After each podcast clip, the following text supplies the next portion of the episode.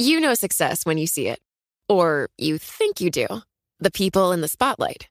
But what about those small business masterminds who succeed at making their money work harder? They do that by having a business bank account with QuickBooks Money, which now earns 5% annual percentage yield. Making your money work as hard as you do? That's how you business differently. Learn more about QuickBooks Money at quickbooks.com slash 5APY. Banking services provided by Green Dot Bank, member FDIC. Only funds and envelopes earn APY. APY can change at any time. What could you do if your data was working for you and not against you?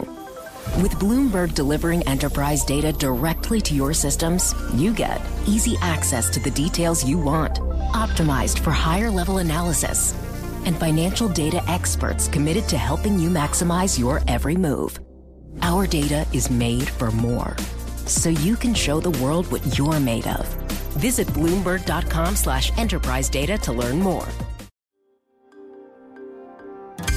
Le entregamos todo lo que necesita saber para comenzar el día. Esto es Bloomberg Daybreak para los que escuchan en América Latina y el resto del mundo.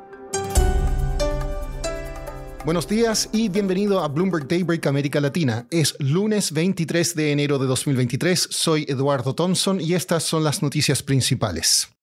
Empezamos la semana con una baja en el valor del dólar frente a las principales otras monedas. Directivos de la Reserva Federal comentaron la semana pasada que estarían listos para frenar el ritmo de alzas de tasas, lo que contrasta con comentarios hawkish en el Banco Central Europeo. También pesan en el sentimiento del mercado las preocupaciones sobre la salud de la economía de Estados Unidos y las rencillas políticas en el Congreso sobre el techo de la deuda en ese país. Quien no está con pensamientos negativos es Ken Griffin, fundador de la firma de inversiones Citadel. El año pasado logró una ganancia récord de 16 mil millones de dólares para sus clientes, superando incluso la apuesta de John Paulson en 2007 contra las hipotecas de alto riesgo, la cual fue descrita como la mayor operación de la historia. Esta semana el mercado estará atento a los resultados de empresas tecnológicas como Microsoft y Tesla. La atención estará sobre nuevos recortes de empleos. Según Bloomberg Intelligence, las empresas tecnológicas del S&P podrían registrar una caída promedio de sus ganancias del 9,2% anual. En noticias corporativas, la firma de inversiones Elliott adquirió una participación multimillonaria en Salesforce. Reuters informó que Goldman Sachs reducirá significativamente sus 59 mil millones de dólares en inversiones alternativas. Spotify estaría preparando más despidos para esta semana e Elon Musk planea renovar el tamaño y la frecuencia de los anuncios en Twitter y lanzar una suscripción de mayor precio que los elimine por completo. Pasando a América Latina, las principales economías de la región sufrirán una fuerte desaceleración este año, siendo Chile el más afectado, según la última encuesta realizada por Bloomberg News. La economía más grande de la región, Brasil, se expandirá solo un 0,8%, mientras que la de Chile se contraerá un 1%. Lula da Silva visita Argentina hoy, su primer viaje internacional desde que inició su mandato. Entre los temas en discusión estará un nuevo intento de crear una moneda regional para transacciones financieras y comerciales. La próxima ronda de conversaciones entre el gobierno de Colombia y el grupo rebelde Ejército de Liberación Nacional tendrá lugar el 13 de febrero en México, según un comunicado del gobierno. En México supimos hace poco de los problemas de otra institución financiera no bancaria, Mexarrend, la cual incumplió en el pago de sus bonos. Michael O'Boyle, periodista de Bloomberg News en Ciudad de México, ha seguido de cerca los problemas de esta industria y nos explica sus causas. Bueno, es, un nuevo año en México y, y, tenemos otra nueva instancia, ¿no? De problemas en, en el sector no bancario en México, ¿no?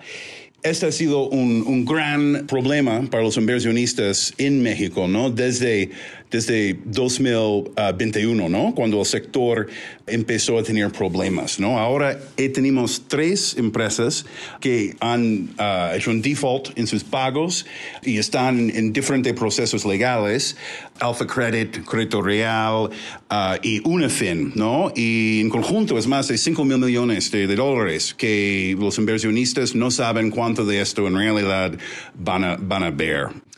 Y, y básicamente, ¿no? El, el, el, problema que estamos viendo tiene que ver con posiblemente la falta de regulación en, en este sector. Todas estas empresas, parece que hubo problemas, ¿no? En la, en la manera de, de, cómo estaban haciendo sus cuentas, ¿no? Y parece que hubo problemas de la supervisión de sus auditores e inclusive de las compañías de calificaciones crediticias. La gente estaba aceptando sus, sus números, pero ahora vemos que hubo algún problema allá, ¿no? Donde no estaban contando bien cuando tenían préstamos que estaban mal. Michael, ¿qué ha dicho el gobierno al respecto? ¿Hay preocupación de contagio u otros efectos? Pues no han dicho mucho todavía, ¿no? Me parece que sí hay interés del gobierno de, de, ver ahora. Los inversionistas están comunicando, ¿no? Con el gobierno y expresando problemas. Pero hasta el momento no hemos visto una respuesta muy, muy contundente del gobierno, ¿no? Ahorita, you hay preocupaciones sobre este sector en su conjunto, ¿no? Hay otras empresas en, en esta área, ¿no? Que van a necesitar financiamiento, pero hay tanto desconfianza en el sector por los inversionistas en este momento que es muy posible que podemos ver otros defaults de empresas que a lo mejor no tenían el mismo tipo de problemas. Y lo que, lo que hay que ver es si empezamos a ver un efecto macro, ¿no? Unifin fue una, una empresa muy importante para dar préstamos a los pequeños y medianas empresas. Creditorial tenía un negocio en esto también. You know, hay una cuestión de qué tanto la falta de esas empresas van a afectar los pequeños y medianos empresas, ¿no? Si van a poder encontrar financiamiento de algunos de los nuevos fintechs, de algunos de los otros bancos tradicionales, o si van a ser un hueco. Y, y qué tanto impacto puede tener esto en, en la macroeconomía, no sabemos todavía. Y para terminar, ponga aquel viaje a Machu Picchu en stand-by el Ministerio de Cultura de Perú cerró el sitio arqueológico y otras ruinas a lo largo del camino del Inca debido a las protestas que piden la destitución de la presidenta Dina Boluarte. No se preocupe, podrá usar sus entradas hasta un mes después de que terminen las protestas o podrá optar por un reembolso. Eso es todo por hoy. Soy Eduardo Thompson, gracias por escucharnos. Para conocer todas las noticias que necesita para comenzar el día, revise Daybreak en la app Bloomberg Professional, donde puede personalizar las noticias que desee recibir. También puede suscribirse a la versión solo audio en Spotify, Apple Podcasts o la plataforma de su preferencia. Esto es todo por hoy. Escuche de lunes a viernes Bloomberg Daybreak.